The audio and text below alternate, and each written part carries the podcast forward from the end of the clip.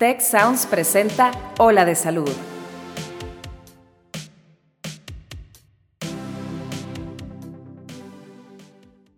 Sin duda, ser mamá y trabajar al mismo tiempo es una tarea complicada, pero es posible crear y mantener el balance entre la vida familiar y profesional. No te pierdas este episodio que aquí te contamos.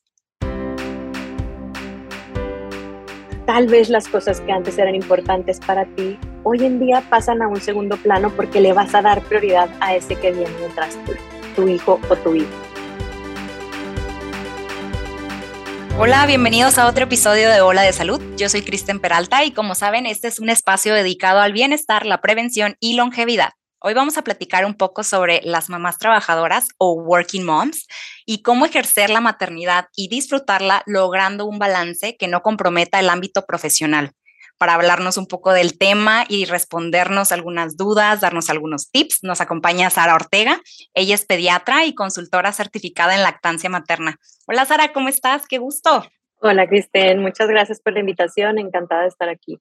Oye, y es que eh, empezando por este tema, ¿qué pasa, Sara? Además de todo lo que implica pues ser mamá, la cuando se le suman responsabilidades laborales y académicas, ¿Cómo logramos que esta tarea tan pesada la, la podamos ejercer? Digo, bueno, la puedan ejercer, ¿verdad? Porque todavía no me ha tocado ese papel, pero todavía. ¿cómo? Sí, todavía. Pero ¿cómo, cómo, ¿cómo alcanzamos ese balance? Mira, es una pregunta interesante porque hoy estamos haciendo un episodio sobre balance entre maternidad y trabajo.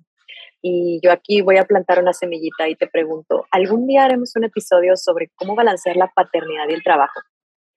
Y esto lo digo porque estamos en un punto de la sociedad en donde desde hace unos 50, 70 años se ha reconocido a la mujer en el ámbito laboral que tenemos el derecho de participar económicamente en una sociedad.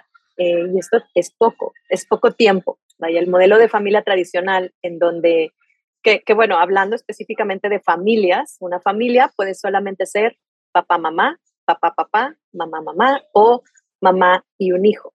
Existen diferentes tipos de familia y la jefatura de la familia o la cabeza de familia es lo que con el paso del tiempo ha aumentado en proporción hacia las mujeres. Eh, cada, cada cierto tiempo hay una encuesta en México que se realiza para ver pues algunos datos demográficos que se llama Encuesta Nacional de Ingresos y Gastos de los Hogares. En comparación de 2008 a 2018, la participación de la mujer como la cabeza de la familia creció, creció en un 12% y hoy en día somos aproximadamente 28% de familias quienes son encabezadas por mujeres. Eso comparativamente con el 70% que son hombres, que también van incrementando, pero eh, como quien dice, estamos empezando a cambiar el paradigma de cómo debe de funcionar una familia, ¿verdad? El modelo tradicional de la familia, en donde el hombre trabaja y la mujer se queda en la casa, si bien funciona en algunos aspectos, tener una inversión de roles o tener ambas participaciones, tanto del hombre en la casa como de la mujer en el trabajo, es algo que hoy en día es una realidad. Siempre me preguntan, y desde que nació mi bebé, va a cumplir un año apenas, me preguntan, ¿cómo le haces para poder estar aquí, allá y en todos lados? Exacto. Y, y la realidad es que si tú ves a una mamá en el momento en el que se vuelve mamá, cambios hormonales durante el embarazo y el nacimiento cambian incluso la arquitectura de tu cerebro, en donde empiezan a cambiar tus prioridades. Y tal vez las cosas que antes eran importantes para ti, hoy en día pasan a un segundo plano porque le vas a dar prioridad a ese que viene detrás tu hijo o tu hija. Entonces, tengo muchos, muchos amigos que me dicen, es que no sé si tener hijos porque no sé cómo le voy a hacer. Yo te diría, buscas el cómo sí. y poniendo en perspectiva la participación de la mujer en la casa sin entrar en polémicas sociales, la participación de la mujer en la casa y la participación del hombre en la casa, la única diferencia entre un hombre y una mujer es que el hombre no le puede dar de comer directamente de su pecho, pero todo lo demás lo puede hacer igual que la mujer. Entonces, esta falsa idea de que solo la mujer puede criar o solo la mujer puede maternar es algo que hoy en día sabemos que no es así. O sea, la participación del hombre en, en sus hijos es igual de importante tanto para la estabilidad de la familia, ya sea como apoyo de la mamá o como eh, su derecho de paternar con su hijo, es algo que hoy en día tenemos que promover y reconocer, ¿verdad? Porque a veces somos las mismas mujeres quienes desplazamos y decimos, yo lo hago, no, yo me encargo, yo lo duermo, yo le doy de comer. O sea, tenemos que permitir que todos participemos en, en la crianza y en el día a día de este, de este bebé o esta bebé. Como el delegar, ¿no? O sea, también las, las actividades eh, del, del, hogar, creo yo, ¿no? O sea, y, y, y, pues tener una muy buena comunicación con la pareja, a lo que mencionas, ¿verdad? Con la pareja, digo, y también el la red de apoyo que es tu familia, ¿verdad? Exacto. Y precisamente iba a esta frase que hoy conocemos que dice, se necesita toda una villa para criar a un niño. O sea, no solamente es una persona o dos, sino todos a su alrededor y todos como, como comunidad quienes tenemos cierta influencia en el desarrollo y el crecimiento de una persona. Y puede ser que alguien no tenga hijos, pero en el momento en el que entre en contacto con un infante, puedes tener un impacto muy importante. Y un ejemplo muy pequeño es, imagínate que tú entras a un elevador y hay un niño ahí adentro y tú no saludas. Ese niño está aprendiendo que los extraños no deben de decir buenos días y cuando ese niño vaya a un lugar en donde él sea el extraño, probablemente no vaya a decir buenos días. Fíjate lo importante que es la forma en la que modelamos ante la presencia de otros niños. Entonces, aunque las personas no tengan hijos, considerar que tenemos una influencia en ellos. Y bueno, aquí voy a hacer énfasis en esto que acabas de mencionar, en que debemos de ser capaces de identificar como padres nuestras necesidades y solicitar ayuda si es que es necesario. No podemos hacer todo. Con o sin trabajo, necesitamos ayuda, apoyo, necesitamos a veces solo ser escuchados, solo a ti cómo te fue, tú qué hiciste, qué te puede ayudar. O sea, es humildad para poder reconocer que somos parte de una comunidad y que esa comunidad también va a formar parte de la vida de nuestros hijos. Entonces, pedir ayuda y saber reconocer nuestras necesidades es algo que se vuelve súper importante en esta etapa, porque se dice que tener hijos es como un maratón. Empiezas un maratón de desveladas, de rutinas, de, de aprendizajes. Entonces, en este maratón siempre vas a tener a alguien que a lo largo del camino te dé un poquito de agua, desde que te eche porras, desde que te diga, ¿cómo vas? Todo va bien.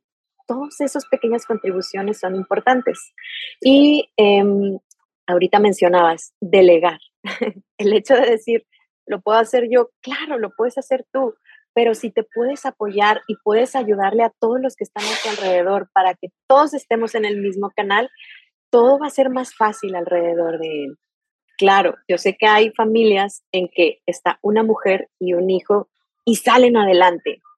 No tenemos que vivir en soledad. Podemos vivir todos en comunidad y como una red que nos apoyamos entre mujeres, entre hombres, entre amigos, entre vecinos, entre colegas, Exacto. para poder sobrellevar la crianza de un hijo. Oye, y es que así como lo que mencionas, ¿no? De que, bueno, es que las mamás aparte, o sea, las vemos como superhéroes que son, o sea, totalmente, pero creo yo que también muchas veces eh, por la misma carga de, trabajo en casa o de trabajo laboral, pues no se toman el tiempo para descansar y cuidar de sí mismas, ¿no?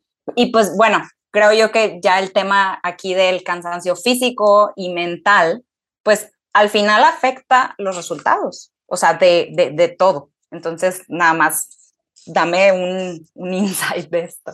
Sí, es correcto. Em, no, fuera de que físicamente es demandante estar al pendiente de una persona, em, mentalmente uno tiene estos procesos entre contemplar una tarea, planear cómo hacerlo, ejecutarlo, o sea, estar todo el tiempo con pendientes, pensando estos gastos, oye, tengo que planear esto, tengo que agendar esto, tengo que ir al, pediatra, tengo que aplicarle vacunas, tengo que comprar la comida, oye, ya sigue esta etapa, la leche, esterilizar. Tal vez son muchos aspectos que em, como que llenan la mente de la mamá, que pueden hacer que a veces nos dejemos a un lado nosotros. Pero las siestas del bebé no son el momento en el que la mamá debe de tomar este me time. O sea, debemos destinar un momento para que la mamá descanse, haga lo que le gusta, haga lo que disfrute, haga lo que le haga sentir viva, útil, práctica.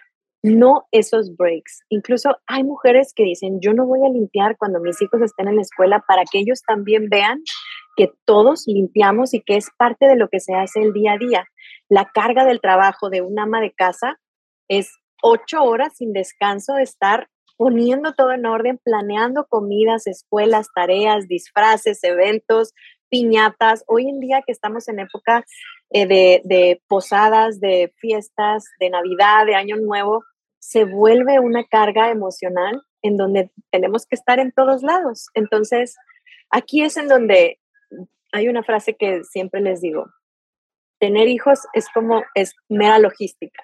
Tienes que tener todo en orden y algo que ayuda mucho es tener alguna agenda, un organizador, tener en tu casas listas, tener lugares en donde tú sepas que esto va aquí, esto va allá, porque eso te puede agilizar el día a día.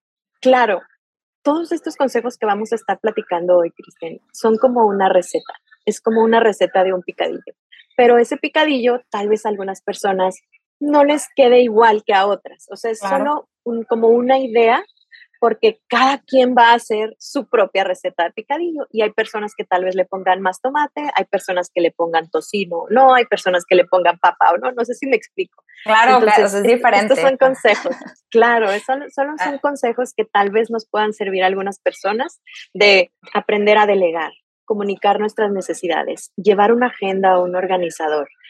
Algo que en particular a mí me sucede mucho es que pues uno está en el día te levantas y así, rutina, ¿no? Mañana al bebé, desayuno, eh, siesta, comida, trabajar, mandar correos, consultar, regresar, jugar, tiempo libre.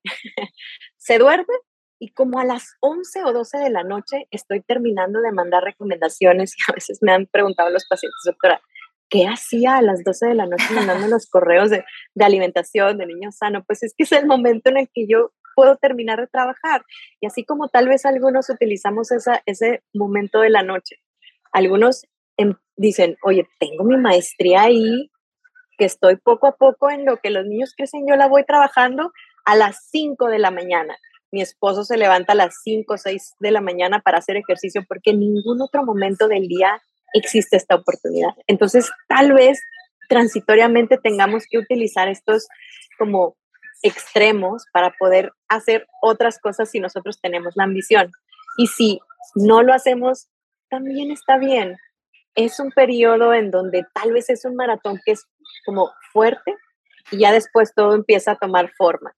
Entonces, sí o sí, tenemos que como que destinar un tiempo, ya sea más temprano o más tarde, como para poder alcanzar todos los planes que tenemos en el día a día. Claro, y ser disciplinado, ¿verdad? Porque también, o sea, al establecer estas prioridades, pues no, no podemos decir, ay, bueno, pues lo dejo para mañana, porque mañana se van a juntar las cosas del día siguiente, ¿verdad? Entonces, así se la, así se la pasarían. Oye, está mucho también el tema de, de cómo victimizan a, a, a, los hijos de las, de las mamis que son trabajadoras en, ay, pues es que, pues es que su mamá trabaja, entonces, ¿qué, diríamos, que, o sea, ¿qué, les querrías compartir también a, esas mamis que se dedican? Pues obviamente porque pues no nada más se quieren realizar como, o sea, como personas, sino también ser un apoyo económico en casa, ¿verdad?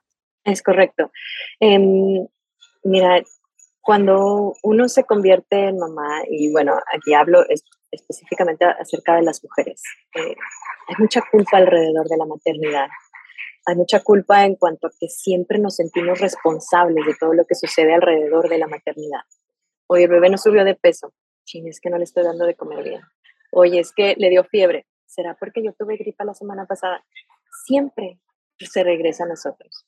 Cuando llega el momento que, bueno, aquí en México tenemos un periodo, a mí me parece muy corto, un periodo de maternidad, donde apenas se termina el puerperio y ya tenemos, tienes que regresar a la oficina ocho horas al día, nueve horas por los eh, traslados que en Monterrey, pues tú sabes que es caótico.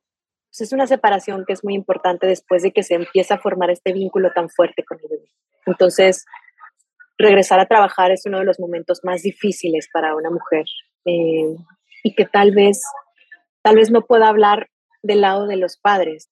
tal vez valdría la pena tener aquí un invitado que nos diga cómo se siente volver a trabajar después de tener un hijo. Em, pero uno, uno siente que, que no deberíamos de dejar al bebé. Y parte del instinto que es de proteger y estar ahí, así como, como imagínate, así como los lagartos que están así, ¡ah!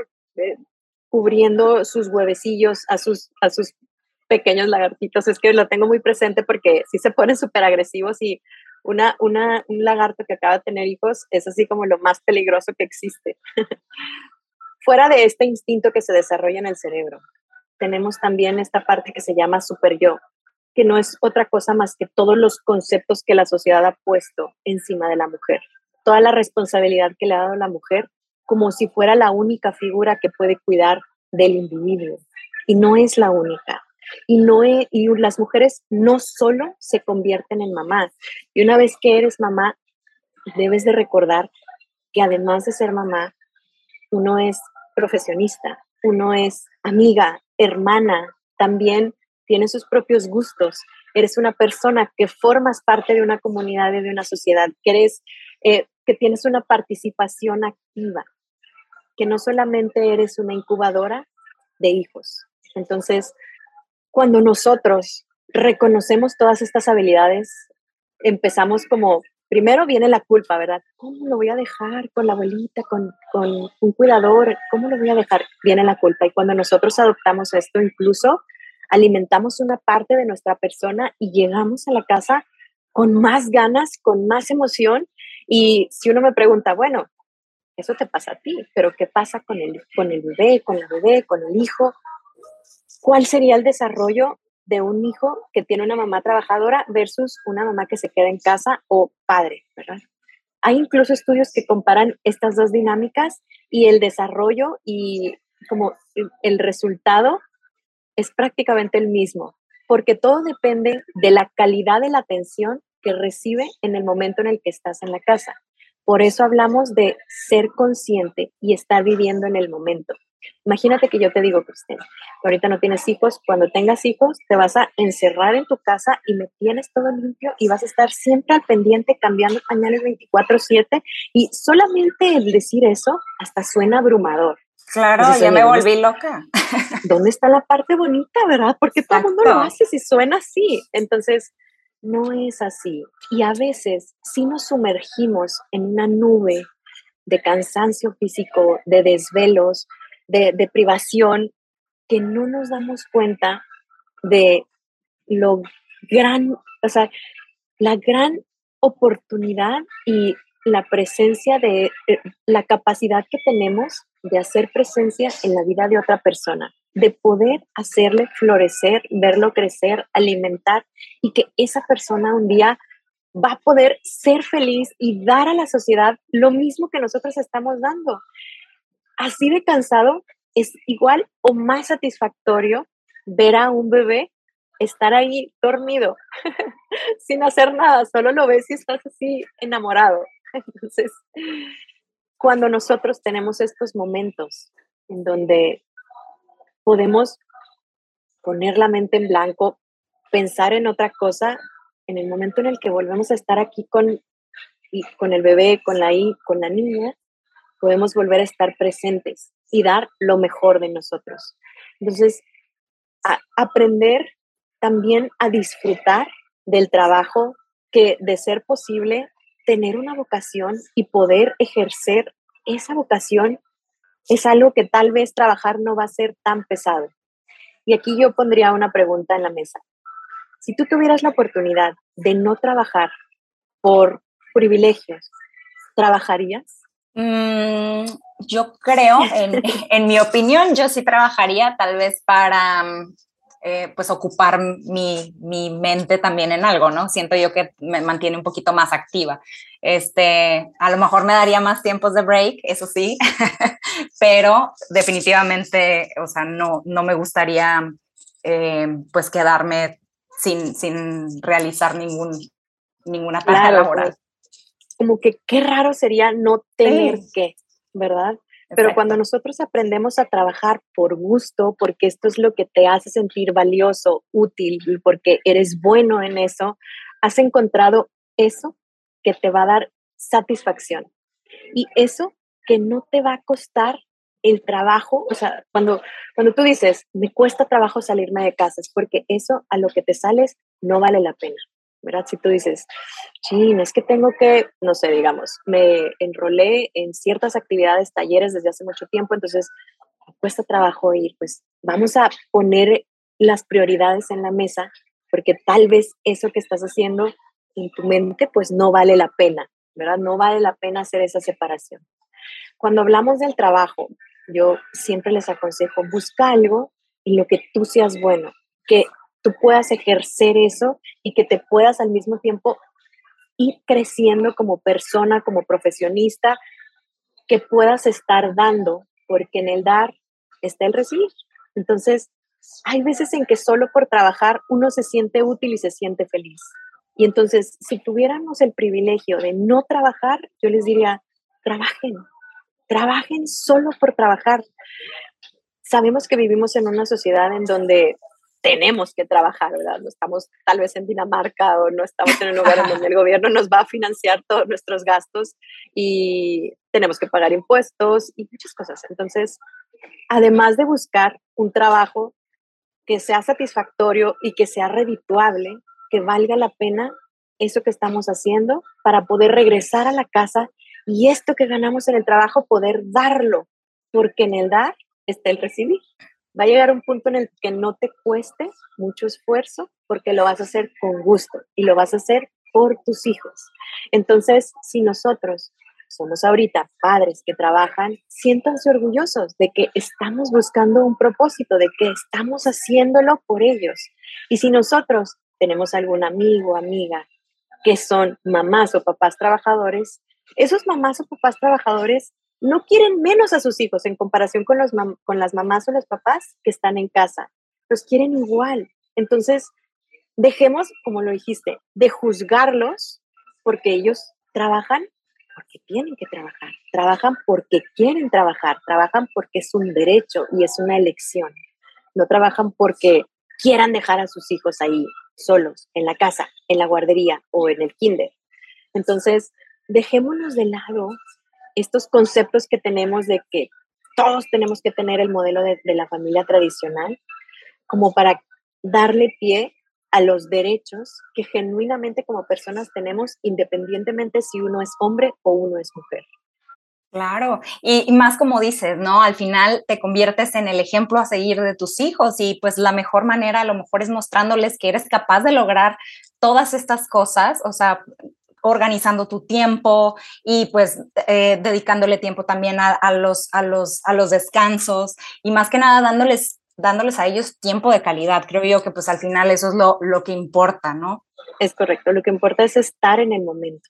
Si tú todo el tiempo estás con mil ideas en la mente, luego el momento que estás pasando con tus hijos, estás acá en el celular, estás, espérame una llamada, estoy aquí, momento de calidad con los hijos, al menos respetar la comida, la cena, no sé, ¿verdad? O sea, quitar pantallas, que es uno de, de los hábitos que siempre en consulta decimos, quita la pantalla de la, a la hora de comer, porque eso evita que tengamos esta convivencia familiar, que son momentos invaluables. Claro. Totalmente. Oye, Sara, estos consejos de verdad que son bastante prácticos y yo creo que pueden apoyar a muchas mamis a encontrar pues el balance, ¿no? Entre su vida familiar y la laboral.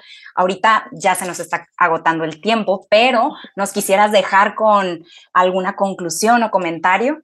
Claro, eh, a todas las mamás que ahorita nos escuchan y quieren trabajar o están trabajando y que todavía tienen ese pequeño demonio de la culpa, quítatelo estás haciendo lo que te gusta, lo que necesitas, lo que quieres, tienes un propósito. Lo estás haciendo bien. No por trabajar eres menos mamá. No por tener otros compromisos, por tener otras habilidades, vas a ser menos como mamá. Disfruta el momento tanto del trabajo como fuera del trabajo, en la casa como fuera de la casa. Entonces, no te sientas mal, lo estás haciendo súper bien y tus hijos lo van a ver en ti. Sara, mil gracias por compartir tu tiempo con nosotros hoy. No, gracias a ustedes. Eh, honrada de estar aquí como siempre, compartiendo lo que pueda, eh, los consejos que tenga, tal vez lo que me haya funcionado. Y bueno, recordar que esto es como una receta, no es, eh, es, es, como una idea de receta, ¿verdad? No es la fórmula mágica, no, tal vez no es para todos, pero a los que les pueda funcionar, bienvenidos. Excelente. Amigos, esto es Hola de Salud. Yo soy Kristen Peralta. Hasta la próxima. Cuida tu mente. Los expertos del TEC de Monterrey brindan herramientas y consejos para potenciar una vida positiva. ¿Por qué nos es tan difícil a veces perdonar? Un programa con ejercicios y rutinas para ayudarnos a cultivar una vida plena. El perdón es una elección. Escúchalo en Spotify, Apple Podcast y Google Podcast. Muchas gracias al equipo de Tech Salud, el sistema de salud del Tecnológico de Monterrey y al equipo de Tech Sounds. Productora ejecutiva, Lisbeth Siller. Productores de Ola de Salud, Melissa Hinojosa, Nora Morales y Fernando Zamora. Diseño, Lizeth Rodarte. Analíticos y alianzas, Lilia Martínez.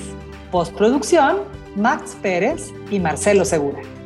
Te invitamos a escuchar el siguiente episodio de Ola de Salud y el resto de programas de Tech Sounds en los canales de tu preferencia.